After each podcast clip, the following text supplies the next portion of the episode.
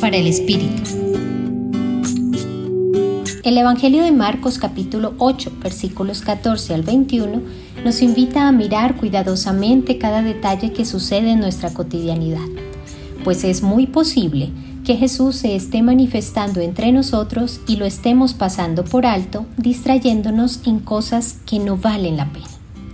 La invitación que hoy nos hace Marcos desde su Evangelio es a estar atentos a todo lo que sucede en la vida, sin olvidar lo aprendido o experimentado en nuestra experiencia de fe, centrando nuestra realidad en Jesús y colocando la confianza en Él, afrontando así todos los sucesos de nuestra vida sintiendo que siempre se encuentra a nuestro lado y está allí para darnos la fortaleza que necesitamos.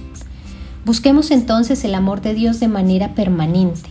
Lleguemos a ser ese reflejo de ese amor, transmitiendo la alegría de sentirnos y sabernos hijos del Padre en todos los contextos de nuestra vida, con todas las personas que nos encontremos sin hacer ninguna distinción.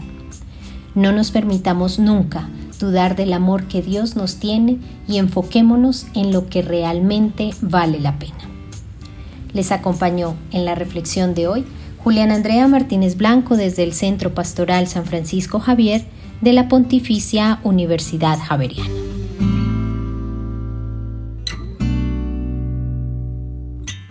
Escucha los bálsamos cada día entrando a la página web del Centro Pastoral y a javerianestereo.com.